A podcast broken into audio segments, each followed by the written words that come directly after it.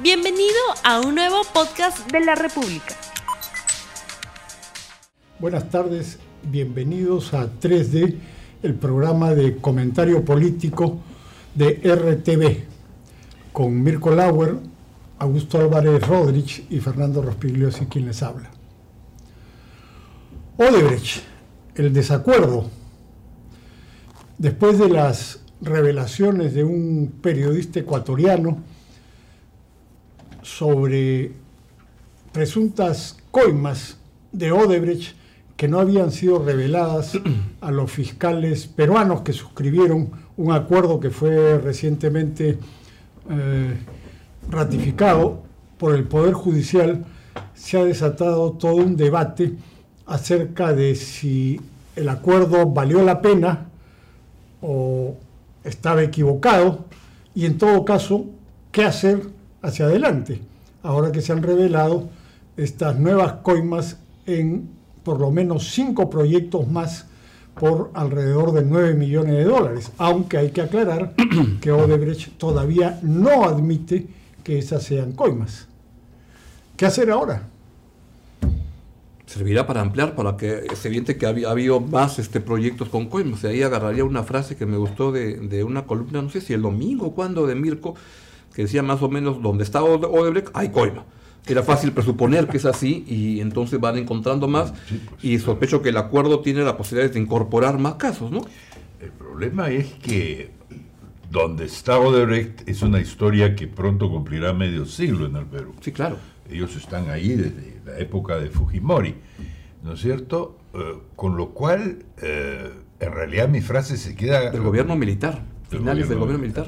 Con lo cual mi frase es bonita, pero se queda muy corta en realidad lo que está sucediendo es que el modelo del acuerdo se está yendo al diablo. No el acuerdo mismo, no este acuerdo, sino la idea de llegar a acuerdos, em, digamos, acuerdos eh, moralizadores, anticorruptivos, con una empresa de ese tamaño que ha estado en el Perú tanto tiempo dedicada a estas prácticas, comienza a no tener mucho sentido, porque un acuerdo o dos o diez, lo que hacen en los hechos es dejar fuera, ¿no es cierto?, la cantidad de obras y de cosas que se iban a pasar piola.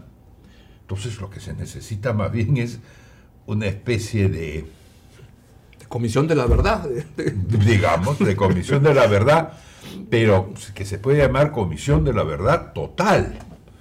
Total aludiendo a la totalidad de las obras que ha hecho Odebrecht. Y puede comenzar con una convocatoria del Estado peruano diciendo toda empresa que haya trabajado como Odebrecht, ¿no es cierto? Y, autoridad de, en cualquier sitio o momento traigan sus papeles a esta dirección. Es la, única cosa que se me ocurre. Antes que entre Fernando, recuerdo una parte de esta serie, El Mecanismo en Netflix, donde la esposa de Marcelo Odebrecht increpa al papá de Marcelo Odebrecht, o sea, otro señor Odebrecht, y le dice, este, ¿y qué quieres? ¿Que hable mi hijo cómo tú negociabas con los militares? ¿Dónde han hecho el corte?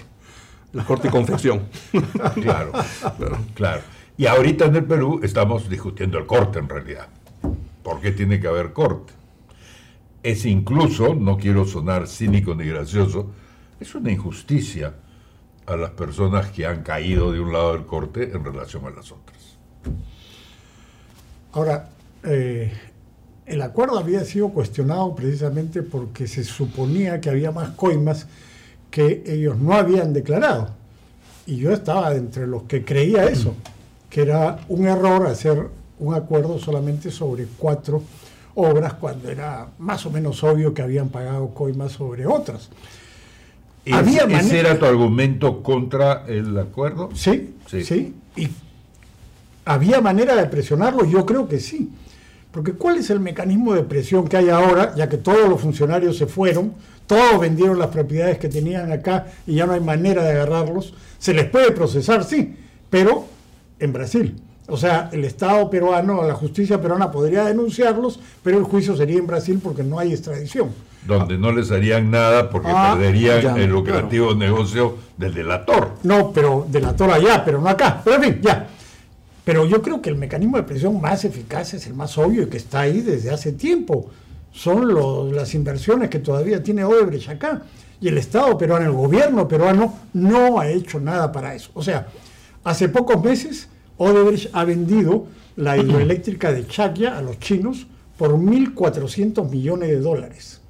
O sea, el gobierno peruano le ha permitido que venda eso en función de que Odebrecht iba a decir la verdad en el acuerdo que se firmó ¿No después. fue que también de ahí sacaban plata para el pago de, de impuestos y un montón de No, cosas? está bien, de- claro, y de proveedores, pero se llevaron una parte. Pero claro, eso tenían que pagarlo. O sea, digamos, finalmente eso podía o venderlo a Odebrecht o... Podríamos, o- podríamos definir el momento a partir de lo que dices, como que por lo menos hasta ahora eh, los triunfos de nuestros fiscales eh, nos están costando igual o más de lo que se llevó de Brecht. No, muchísimo más, porque lo que se han comprometido a pagar son 610 millones de soles. Solamente Chaya la han vendido en 1.400. Ahora, hay varios problemas más. Gasoducto, por ejemplo, que ellos empezaron a construir. Ellos están reclamando 2 mil millones de dólares al Estado peruano por lo que han hecho del gasoducto. 2 mil millones de dólares. Y eso puede ir al CIADE y, y es perfecto. No, ya, ya claro, ya, ya están ahí porque ellos tenían socios, entonces los socios ya están ahí pidiendo sus 2 mil millones de dólares. Ahora, ahí tienen un problema gravísimo. El gasoducto tiene una cláusula anticorrupción que no Claro. tenían los otros contratos. Si Odebrecht admite estos toda la 3 plata. millones de dólares que se han ¿Y el- sabido, ¿Qué pasa? Los que llegan de- del Ecuador, dices. Claro, de esta información que llega del Ecuador, todo. son coimas, pierde todo, pierde los 2 mil millones. Ahora, por eso Odebrecht ha sacado un comunicado diciendo que esas no son coimas, que son pagos a determinados Claro, proveedores. Cosa absurda, ¿no? Porque ¿por qué a un proveedor le pagas con un seudónimo eh, y con Además, plata de la caja estamos, 2? estamos fastidiados, porque como las verdades judiciales, fiscales y legales, todas vienen de Brasil, en este caso, ¿de dónde el Perú va a sacar Claro. la evidencia de que sí eran coimas si no se lo dice un funcionario de Odebrecht mismo? Bueno, es que están en el servidor de Odebrecht. Ahora, otro problema adicional. Los fiscales, convertidos en héroes, eh, han dicho que toda la plata de la caja 2 es plata ilegal.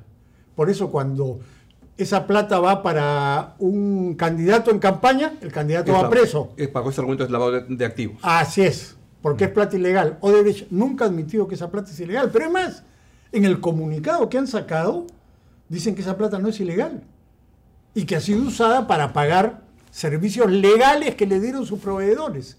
Entonces, ¿qué hace la fiscalía ahora? Si la fiscalía está así con Odebrecht. Además, Le admite sí, la fiscalía lo que dice Odebrecht, que no toda la plata de la caja 2 es ilegal. Y entonces, ¿cómo mete presos a los candidatos? ¿En qué queda la fiscalía ahora? Entonces, la, la cosa creo que está bien o complicada sea, para todo el mundo. No ¿no? solo eso, sino que la impresión que da es que no es que el acuerdo está en peligro.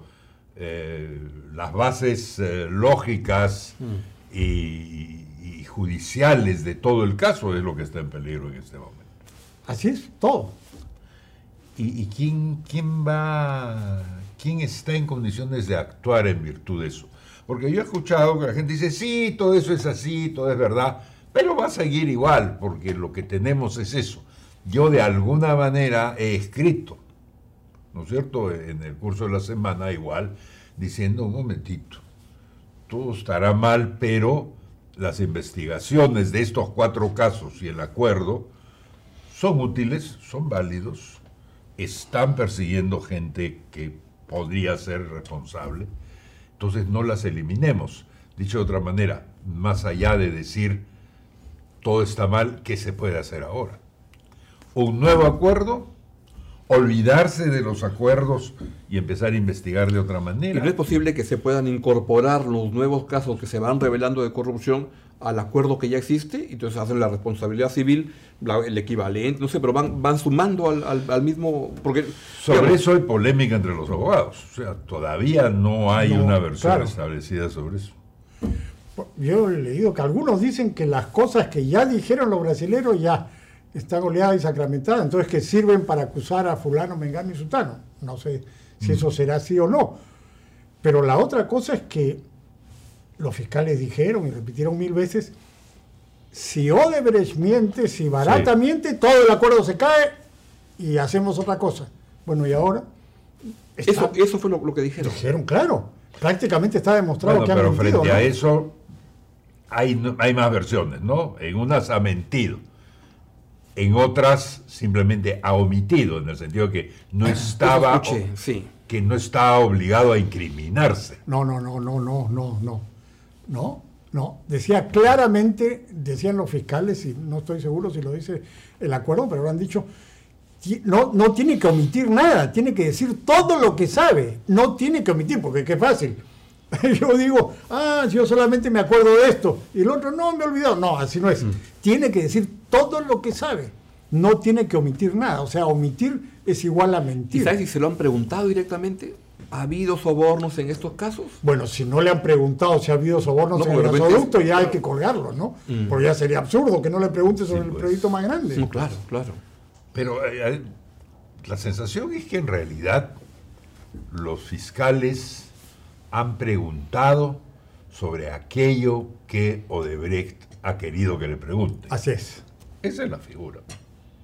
Y entonces, si no ha querido que le pregunten sobre algo, los fiscales no han preguntado. ¿Cuán corresponsables son ellos, como Odebrecht, de que esta situación se haya producido? Y si de pronto para salvar el acuerdo habría que sacrificar a los fiscales. Pero son héroes y han sido ungidos como héroes, han sido santificados. En este reciente evento de Arequipa ya fueron declarados santos, pusieron sus imágenes. Pero el país ahí. estaría mejor con que esta gente siga trabajando en el caso a que se, se tire todo a- a- No atrás. sabemos, porque las dudas que estamos expresando, de alguna manera, eh, nacen de la actuación de ellos. O sea, de pronto, eh, como ocurre con los gabinetes ministeriales y otros, fiscales igual de buenos, ¿no es cierto?, frescos, podrían darle un nuevo aire a este asunto.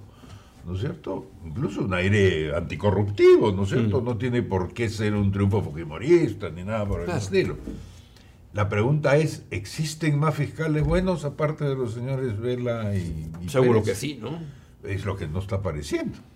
Bueno, pero en realidad, si es cierto todo esto, ya no serían tan buenos. ¿no? Bueno, entonces hay mejores. si. Pero no, porque pueden no ser producto de que no sean buenos. No nos olvidemos que ellos han trabajado en territorio absolutamente nuevo y no explorado por el Perú nunca. Han trabajado contra presiones políticas feroces de todas partes, mm, de la derecha, de la izquierda, de todos lados. Tampoco son los más experimentados de la vitrina, es gente joven que no se ha movido y además se han movido en medio de las peleas internas de la propia fiscalía. Entonces tampoco se les puede pedir tanto. Nos hemos creído la historia de que existe un sistema judicial y una magistratura distinta de la que hemos venido aplaudiendo y celebrando los últimos 100 años. Es igualita. Entonces ahí yo, yo los entiendo, si tú quieres, ¿no es cierto? Yo, pienso entiendo. igual. Que, que pueden haber cometido errores, pero estamos mejor que antes. Como que tú digas, eh, la Junta, los que están haciendo la nueva Junta Nacional de Justicia pues, han metido la pata, etcétera. Sí, pero, pero igual no, no puedes justificar de que mejor estábamos antes. O sea, lo otro estaba muy podrido. Entonces tienes que ver cómo en el camino saca las cosas adelante, ¿no? Este es un, es un- son esas situaciones bebe agua sucia, pues, ¿no es cierto?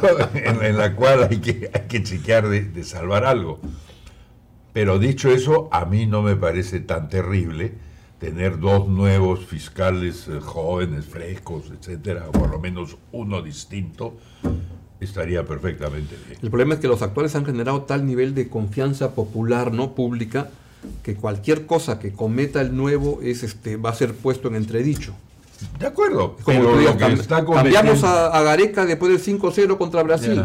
Este, sí, pero todo el que venga le van a echar la culpa de todo lo que ¿Y pasa. tú crees que los fiscales actuales no están siendo puestos ya en entredicho? Ah, sí, Yo claro. tengo la sensación de que antes los atacaba la gente que, que no quería que se investigue más, que estaba molesta porque su líder estaba preso, etcétera. Que son los que siguen atacando. Eso siguen, eso es una- unos caseritos. Pero ahora ya hay otro tipo de gente que está diciendo, momentito, ¿qué cosa es eso? ¿A dónde se va? ¿Qué está pasando? ¿No es cierto?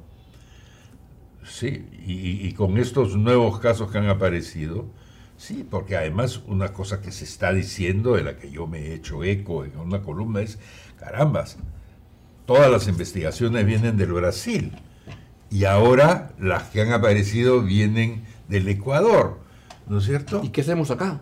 ¿Y qué acá, no es cierto? Ah, ¿Qué se ha descubierto acá? Casi nada. Casi nada, pues. De Suiza ha llegado bastante también. De Suiza. Y de también. Israel. Entonces también hay ahí un, un tema de qué quiere decir investigar en la, en la Fiscalía peruana, ¿no? Bueno, pero de Israel Que llega es porque un negocio de importación que te llega del Brasil o del Ecuador y se lo pasas a una publicación. Entonces Claro. eres una especie de intermediario. Pero son los que están, digamos, promotores, animadores de los casos y que están llevando. O sea, sin gente así, no estaríamos hoy día con, Sí. con un elenco este, tan grande de gente comprometida. Ahora, el muy vapuleado fiscal Hamilton Castro, Mm. al que sacaron de ahí, dijo, yo tengo 20 casos para que eh, Odebrecht declare sobre esos y yo creo que en estos 20 casos han habido eh, coimas. Y bueno, ahora parece que el tiempo le está dando la razón. Entonces a él lo vapulearon, lo Sí. chancaron, le quitaron, se lo pasaron a estos señores que solamente admitieron cuatro y ahora ya por lo menos tenemos cinco más y parece que hay varios más. Que Panorama también ha publicado otros varios, ¿no? Entonces vayan saliendo un montón de cosas. Pero, en fin, yo insisto, creo que Ahora, el mejor esto- mecanismo de presión es las eh, los activos que tiene Odebrecht acá, que son eh, el, el- el gasoducto, son Olmos, eh, Chavimoche, o sea, tiene varias cosas que valen eh, varios miles de millones. Entonces, la posibilidad de, de- de abrir algunos, algunas demandas contra el propio gobierno brasilero y otros por daños y perjuicios al país. bueno, ¿Por qué no? era obvio que, que el gobierno brasilero estaba eh, trabajando por lo menos junto con Así estas Y tu crítica al empresas. comienzo que decías, ¿por qué el gobierno no ha hecho? Esto no es un trabajo de la fiscalía propiamente. No. ¿El gobierno qué papel tiene en, en todo esto? Bueno, el procurador. O sea, sin el procurador no hay acuerdo. Este, este acuerdo lo han hecho los fiscales y el procurador que depende Pues del una ley de además que ha sido sancionada por el Congreso. Sí, está bien, pero el procurador ha participado. Pero la otra cosa es que el gobierno, por ejemplo, le dio luz verde, le dio luz verde a la venta de Chaya, 1.400 millones. O sea, si el gobierno no le daba luz verde, esa venta no se hacía. Entonces, o sea, digamos que le pueden, le pueden apretar el cuello, ¿no? Oiga, usted Venta- cante todo. Sí, pues. Si no, no le dejamos vender Chaya y le vamos a caer encima del gasoducto y la, la plata que tienen acá. Posible O sea, es que Odebrecht le haya metido esa tremenda zancadilla a Pedro Pablo Kuczynski por negarse a ese tipo de ventas, ¿Cuál es zancadilla? Eso no lo de, de revelar todo lo que después le ha costado el puesto. Acuérdate que hay un momento en el cual aparece Keiko Fujimori con documentos incriminatorios contra Pedro Pablo Kuczynski entregados por Odebrecht. La República publicó y dijo están practicando el golpismo contra Pedro Pablo Kuczynski. Y Odebrecht respondió no, no, no, no es así, porque esos documentos sí se pueden entregar porque no son parte de los problemas de malos manejos. Y entonces siempre quedó esta idea. Porque eran de- buenos, entonces lo Sí. ¿por qué se tiraron a Pedro Pablo Kuczynski? Para poder eh, vender Chaquia. Ya esto se está poniendo peor todavía, cada vez más oscuro. O sea, el, el problema de fondo es que, es que Odebrecht ocultó una parte de la, de la verdad. Claro que sí. Y te- se habían comprometido a no ocultar nada. Ya, pero más allá de ese compromiso, no es posible que tú simplemente le añades este caso y sigues avanzando. Y si mañana descubres otro, entonces Lo sigues añadiendo. Sí, añadiendo hasta la época de los militares. Bueno, Claro. bueno, sí, nace una nueva industria, digamos, esa es la idea ya. Claro, pero de ahí a que ellos admitan eso, hay un trecho bien grande, porque ahí su reparación civil se va a ir incrementando. En fin, Claro, creo que tenemos un problema, Un, un país litigante, pues.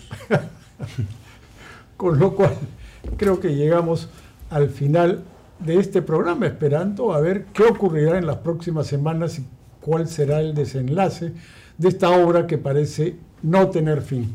Nos despedimos, no sin antes recomendarles, por supuesto, que difundan este programa a través de todas las redes sociales, de Twitter, de Instagram, de Facebook, Y YouTube. etcétera. Y YouTube.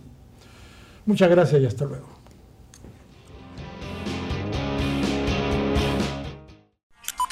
No olvides suscribirte para que sigas escuchando más episodios de este podcast.